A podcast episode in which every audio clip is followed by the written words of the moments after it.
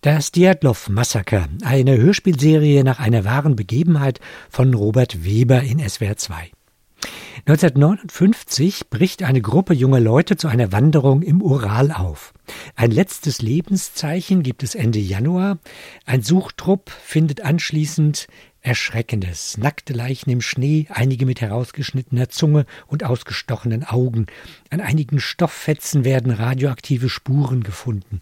Zeitzeugen berichten von Lichterscheinungen am Himmel. Was war das? Ein Unglück? Mord? Außerirdische, der KGB, die Spekulationen schießen ins Kraut. Doch was genau passiert ist in jener Nacht, ist bis heute ungeklärt. Haben Sie es rausgefunden, Herr Weber? Na, ich kann da eigentlich nur meinen Protagonisten äh, zitieren, der irgendwie sagt, je näher, also je weiter er sich mit der Geschichte beschäftigt, desto verrückter wird's und desto unklarer wird eigentlich alles. Und das war, ging mir eigentlich auch so. Also ich äh, mit den Recherchen da begonnen habe und äh, versucht habe, da irgendwie was aufzudröseln. Das wurde, das wurde nicht aufgedröselt, sondern immer mehr zugedröselt eigentlich, je mehr man sich damit beschäftigt hat. Ne? Mhm, mhm. äh, Im Prinzip habe ich das auch in das Hörspiel so einfließen lassen. Also der Reporter ist ja in dem Sinne ein bisschen auch stellvertretend für mich gewesen, der da auf seine mhm. Recherchereise geht. Und äh, mir ging es ähnlich wie ihm. Mhm. Das klingt ein bisschen nach Trugreim-Geschichte, die Sie da erzählen wollten. Die sind ja im Moment ganz erfolgreich äh, in den Medien. Aber Sie sagten es schon, ein Reporter kommt vor, aber Sie haben sich trotzdem irgendwie anders entschieden. Na, es wäre sehr, sehr kompliziert und sehr, sehr komplex geworden. Es ist ja schon so kompliziert und komplex, mhm. aber wenn ich jetzt äh, praktisch das wirklich aufgedröselt hätte nach den ganzen Theorien, die da vorherrschen, nach, ganzen, nach den ganzen ähm, äh, widersprüchlichen äh, Ermittlungsakten, die ich da gelesen habe, den widersprüchlichen äh, Aussagen von zig Leuten, Trugreim also ist sowieso nicht so richtig mein Ding. Also was ich gerne mhm. mache, ist natürlich basierend auf wahren Ereignissen. Und äh, dann kann ich eben noch sehr, sehr viel von meiner Fantasie, sage ich mal, einfließen lassen und äh, muss mich da jetzt nicht total an die Fakten halten. Das ist natürlich schwierig in so einem Fall, weil die Faktenlage halt eben nach wie vor völlig unklar ist. Mhm. Und Sie hatten keine Befürchtung, dass Sie auf irgendeine Verschwörungstheorie letztendlich dann hereinfallen? Nee, da gibt es zu viele von. Also, also inzwischen, irgendeiner hat mal so eine Zahl genannt, ich weiß aber nicht, ob die jetzt äh, stimmt. Es sind auf jeden Fall über 70 Theorien und äh, auf welche soll ich da reinfallen? Mhm. Ich habe dann so einen Mix gemacht, äh, habe eben verschiedene von diesen Theorien einfließen lassen. Wie sind Sie denn jetzt rangegangen? Wie haben Sie, wenn Sie keine Trugreimgeschichte erzählen? Na, ich habe eher so einen surrealistischen Ansatz gewählt. Also was ich äh, für mich selber festgestellt habe, also schon bevor ich die Aufnahme gehört habe oder das ganze Hörspiel für mich gehört habe, allein vom Manuskript her ist es eine Mischung geworden aus Apokalypse Now und Lost Highway. Mhm. Äh, also es wird dem Hörer einiges abverlangen. Das muss ich leider so sagen. ich hatte neulich ein Gespräch mit einem äh, Hörspielkritiker auch und der sich das angehört und gesagt hat, na, ist, äh, das war ein Trip für ihn. Mhm. Also ein angenehmer Trip, aber es war trotzdem ein Trip und es ist eben nicht linear erzählt. Es spielt auf sehr viel, also auf mehreren Zeitebenen. Es gibt eben innerhalb des Hörspiels nochmal eine andere Geschichte, also eine fiktive Geschichte. Schon allein der Titel Diatlov Massaker, das ist ja auch so ein Anklang an, ähm, an das Horrorfilmgenre und das spielt bei Ihnen ja auch eine Rolle. Naja, im Prinzip ist es ja, wenn Sie sich die Fotos ansehen der Leichen oder so, ne, mhm. dann ist das schon äh, ja, wie aus dem Horrorfilm genommen. Ähm, auch, die, auch, die, ganzen Todesumstände sind natürlich, Sie sagten es schon in der Anmoderation, also äh, die, es fehlten zwei Leuten die Zunge und die Augen, äh, unerklärlicherweise ohne irgendwelche Verletzungen, die mhm. im Gesicht jetzt äh, zu sehen gewesen wären. Also man könnte sich ja vorstellen, da kommt jetzt ein Tier und frisst denen das so raus, die Weichteile.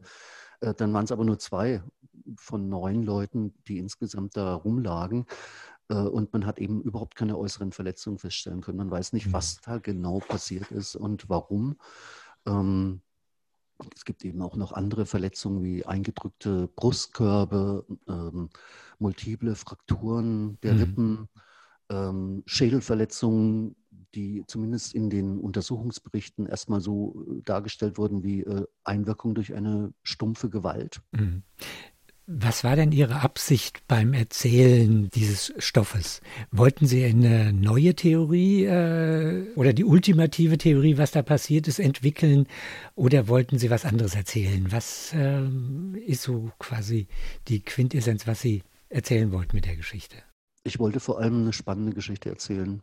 Mhm. So, also ich hatte jetzt nicht den, den äh, also die Intention, da jetzt noch eine neue Theorie überzustülpen. Die hat sich dann natürlich automatisch ergeben, weil ich die Geschichte eben äh, ja, auf ähm, meine eigenen Theorie sozusagen aufge aufgebaut habe. Aber die ist natürlich genauso irrsinnig wie alle anderen. Also ob es jetzt UFOs waren, von denen diese Gruppe, äh, die diese Gruppe entführt haben, oder ob es jetzt KGB war, dass da irgendwelche, ähm, denen sie in die Quere gekommen ist, oder war es ein Ritualmord der, mhm. also des indigenen Stammes dort, weil sie vielleicht geheimes äh, Gebiet betreten haben oder irgendein, irgendein Sakrileg begangen haben. Dann gibt es eben diese leuchtenden Feuerbälle am Himmel. Mhm. Äh, das ist, glaube ich, denen sogar, weil es wurde relativ unabhängig voneinander von sehr vielen Menschen äh, bestätigt. Mhm. Ja, da gibt es ja, gibt's ja die Theorie auch des Raketeneinschlags, dass ein Raketenversuch gewesen sei. Das Problem, was Sie dabei haben, klar, jede Theorie würde an und für sich sagen wir mal, gehen wir mal weg von den UFOs und von den Yetis mhm. oder so. Also auch Lawine, äh, Raketentests und so weiter würde kleinere Puzzlestücke erklären dieses mhm. Unglücks, mhm. aber eben nicht alles zusammen. Mhm.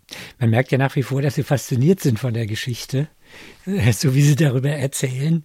Dennoch ähm, nochmal die Frage, was hat Sie dann äh, so im Laufe des Erzählens am stärksten beschäftigt? Es geht ja auch in Ihrem Hörspiel darum, dass sich jemand mit der Geschichte auseinandersetzt.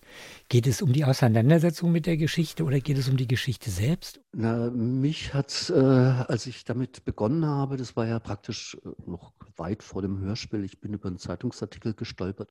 Was mich wirklich am meisten bewegt hat, das waren eigentlich die Tagebuchaufzeichnungen der Gruppe.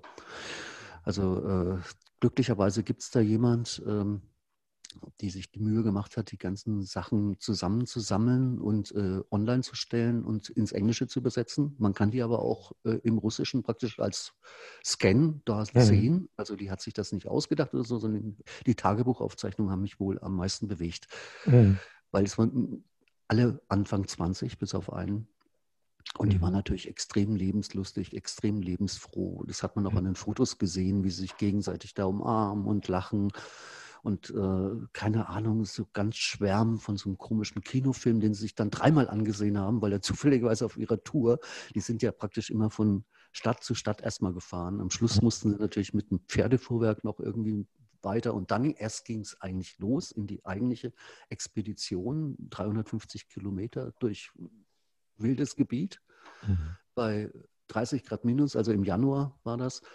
Ähm, die Tagebuchaufzeichnungen der Gruppe, wie gesagt, die haben mich halt doch sehr bewegt, weil sie natürlich parallel dazu ähm, die Bilder der Leichen sehen. Mhm. Und dann, dann, lesen sie aber die Zeugnisse der, der Gruppe und ähm, das hat, mir, hat mich schon wahnsinnig äh, beschäftigt und beschäftigt mhm. mich auch tatsächlich immer noch. Ich bin immer noch am Diatlov-Pass. Verdammte Scheiße. Sind in der, in der Zeitschleife gefangen wie Ihr Hauptprotagonist. Arbeiten Sie jetzt an der zweiten Staffel von Diatlov oder haben Sie schon eine neue mysteriöse Geschichte ausgekramt? Äh, also, ähm, ja, ich habe was Neues, ist aber ähm, noch Geheimprojekt. Ah. Naja. Es geht aber in eine ganz andere Richtung, äh, was ich eben mhm. auch sehr gerne mache, das Genre zu wechseln. Ah ja, sehr schön.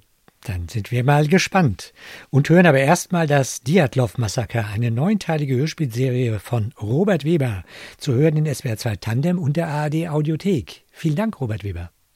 Ich danke dir.